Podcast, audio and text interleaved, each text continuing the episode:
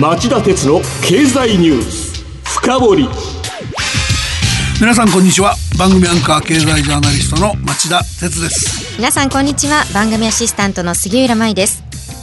今日の町田鉄の経済ニュース深掘りは八木会長辞任と第三者委員会設置を打ち出した関電原子力環境問題の手詰まり解消の行方はと題してお送りします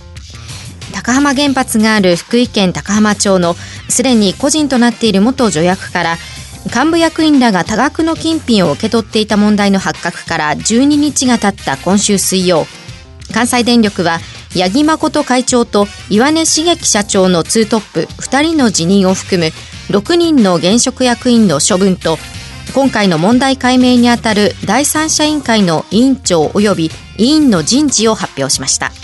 この問題は第一報の段階といいますかその一昔を一昔前を彷彿させる建設工事の発注をめぐるキャッシュバックの存在が明らかになって驚き騒ぐ段階をようやく過ぎて第2段階というか事態の究明に向かう局面に入りました。はいで今後の焦点は事態が徹底調査と厳罰という方法論でスキャンダルを沈静化させようという政府経済産業省のシナリオ通りに展開できるのかという点とその上で問題の根幹にある原子力環境行政の停滞状態には、えー、政治的に選挙で票につながらないので手をつけたくないと考えている政権の思惑がすんなりその通りになってしまうのかという2点だと僕は感じてます。今回の騒ぎの裏側には福島第一原発事故以来閉塞感を強める原子力行政が影を落としているのは明白なので政府経済産業省には火消しにばかり躍起にならないでそろそろ原子力行政にも喝を入れてほしいと僕は思います。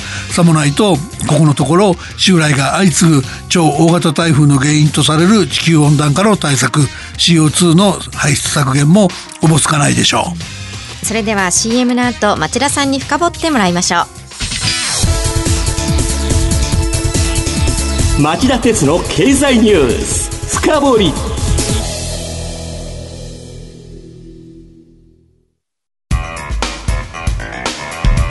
今日の深掘り。町田さん、まず今回の関連問題を発端からまとめてください。はい。あの、第一報は新聞が9月27日付で関電会長らに1.8億円、福井高浜町元助役提供、国税指摘、原発マネー還流化っていう見出しをつけて疑惑を報じたことでした。はい、で、これを受けて関電は、えー、その日の午前、えー、記者会見を開き、今年3月に死去している高浜原子力発電所が立地する福井県高浜町の元助役から八木会長や岩根社長ら20人が2011年から去年までにトータルで3億2000万円相当の金品を受領していたと発表しました。うん関電は当初どう対応したんでしょうか？会見した岩根社長は関係者に多大な心配やご迷惑をおかけし、大騒がせしたことを深くお詫び申し上げると述べ、えー、関電は八木会長と岩根社長の報酬カットを明らかにしました。元助役が地元の有力者であり、先方が厳しい態度で返却を拒んだため、関係悪化を恐れて金品を一時的に保管していた。20人が、20人全員が儀礼の範囲を超える金品をすでに返却したと釈明したほか、関電が行った社内調査で判明した事実として、金品を受け取っていた人の中に、えー、原子力事業本部の社員らも含まれていたことを明らかにしています。一方、その一方で、関電が1年以上前にその社内調査を終えながら工事の発注プロセスは、適正だった。違法な行為ではなく、えー、外部に公表する事案ではなかったと言い張り、1年以上にわたって調査書の存在を公表してこなかった事実が明らかになったばかりか、誰がいくらずれをしたかや、高価な物品が何だったのかなどについては公表を拒否した。で、金品提供そのものは国税当局の税務調査で判明したものだった上、金品の原資は原発関連工事を担う地元の建設会社からの資金だった可能性があり、原発マネーが関連に還流した疑いも残ってしまった。で、結果として、菅原経済産業大臣が記者会見で、事実とすれば極めて言語道断で有識事態だ。徹底解明し、厳正に処する。と話し、えー、政府経済産業省からも厳しく追及されることになった。ヒット株主の大阪市の松井市長も、松井市長らも関連を厳しく批判してました。これ誰が聞いても変な話だと思いましたよね。そうですね。あの、そこで関連、関連は2回目の記者会見をして、社外費だった社内調査報告書の中身を公表。え受領総額は3億1845万円相当で、内現金は1億4501万円。中でも受領金額が多かった原子力担当の豊松秀樹元副社長ら2人は、それぞれ1億円超に当たる現金などを受け取っていた。で一方金品を渡していたのは高浜原発が立立地する高浜町の元助役森山英二氏だった。森山氏は生前関電の工事を受注していた高浜町の建設会社吉田開発の顧問などを務めた人物。この時の発表では去年9月の社内処分も明らかになっておりその内容は八木会長と豊松元副社長が報酬月額の2割を2ヶ月。岩根社長が同じく2割を1ヶ月返上する処分。1億円超相当、1億円超相当を受領した鈴木聡常務執行役員など3人は厳重注意だった。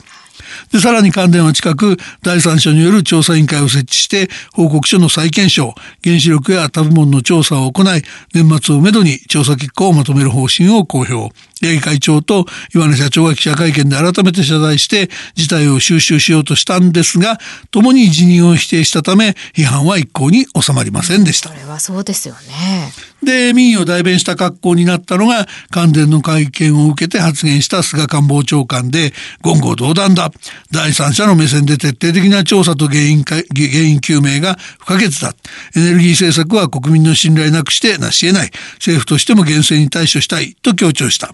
で、関電の2回目の記者会見の後も様々な報道が飛び交い、問題の調査報告書の調査対象になった人以外にも、森山氏から金品を受け取っていた人の存在が明らかになったり、調査期間前の1996年頃に元役員一人が金品を受けていた受け取っていたことが報じられたり、問題の調査報告書は社内の一部で共有されるにとどまり、取締役会にも報告されていなかったりしたことも白日のもとにさらされた。で、これらのことは関電のコーポレートガバナンスが全く機能しておらず、会社の体を成してないことを、えー、意味していました。出口の見えない不祥事とでも言うべき展開でしたね。そして、えー、今週水曜日、関電は臨時取締役会と臨時記者会見を開き、ようやく八木、えー、会長と岩根社長が辞任すると発表した。辞任時期は八木会長がこの日付で岩根社長が設置する、えー、第三者委員会の調査報告日付という内容で今月2日の居座り表明から1週間で辞任に追い込まれたわけです。うん、これでやっと一区切りついたわけですね。まあ、もう一つ関電が水曜日に発表したのは第三者委員会が、えー、この日付で発足して、えー、メンバーにはメンバーは弁護士4人で構成するっていうことですね。はい、えー、委員長には元検事総長の田崎圭一弁護士がつくほか、他の2人の委員と特別顧問も弁護士が就任しました。関連は12月下旬に報告をまとめるよう要請してるんですが、えー、田崎委員長は記者会見で締め切りありきではなく必要なら時間をかけて調査すると、えー、語っています。で、筆頭株主の大阪市が推薦してる人を受け入れるよう認めてたんですが、えー、岩根社長は第三者委員会は全てのステークホルダーのために調査すると言い、これを拒否しています。また、岩根社長は後任の社長や会長の人事について、非常に重要なことは問題の根本原因を徹底底的に洗い出すことだ。その海をしっかりと出し切り、信頼していただける再発防止策を担うにふさわしい経営層を選びたいと語っています。うん、町田さんはこの第三者委員会に何を期待しますか？というかその第三者委員会の役割として、政府経済産業省が求めて関連が従ったのは、えー、問題の徹底解明や、えー、厳罰主義を取ろうということなんだろうと僕には映ります。で、その根拠は不祥事の収集にあたって、その徹底調査と厳しい処分するっていうのが最近の政府経済産業省の基本パターンになってるからなんです。例えば2017年5月に発覚した商工中金の不正融資問題では実に444人が不正に直接関わったことを明らかにした上で監督する立場の人々を含めて商工中金の全職員の2割にあたる813人を降格を減給といった、えー、処分にしてます。はい、これ大量処分なんですけど、今回も第三者委員会の委員3人と特別顧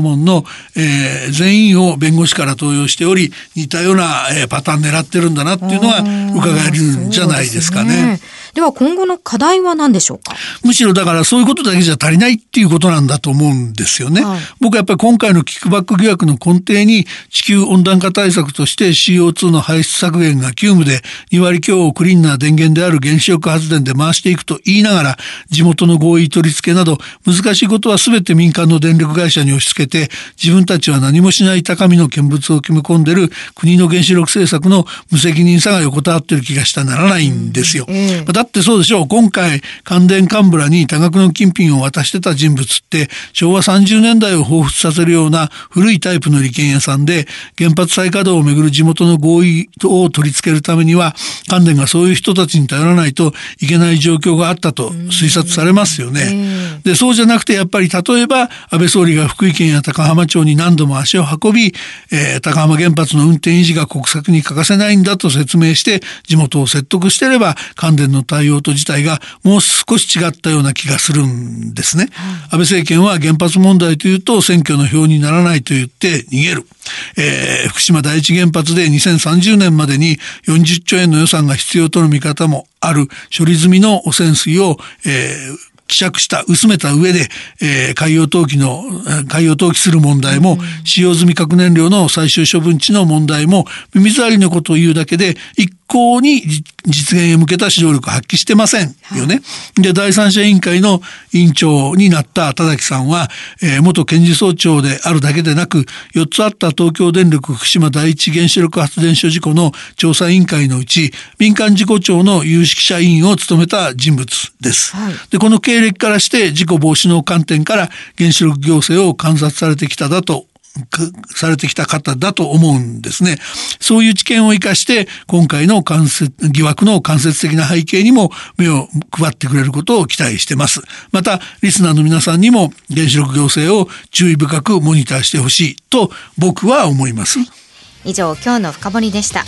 今日は八木会長辞任と第三者委員会設置を打ち出した関連原子力環境問題の手詰まり解消の行方はと題してお送りしましたさて今夜11時からの町田鉄の経済リポート深掘りはまだ足りない消費増税医療介護費100兆円時代にどう備えるかと題しまして日本経済研究センター首席研究員の猿山澄夫さんにインタビューします。あの消費増税したばっかりだと言わず聞いてみる価値あると思います。それでは来週も徹底的に深掘ります。それではまた来週夕方5時35分にお耳にかかりましょう。さようなら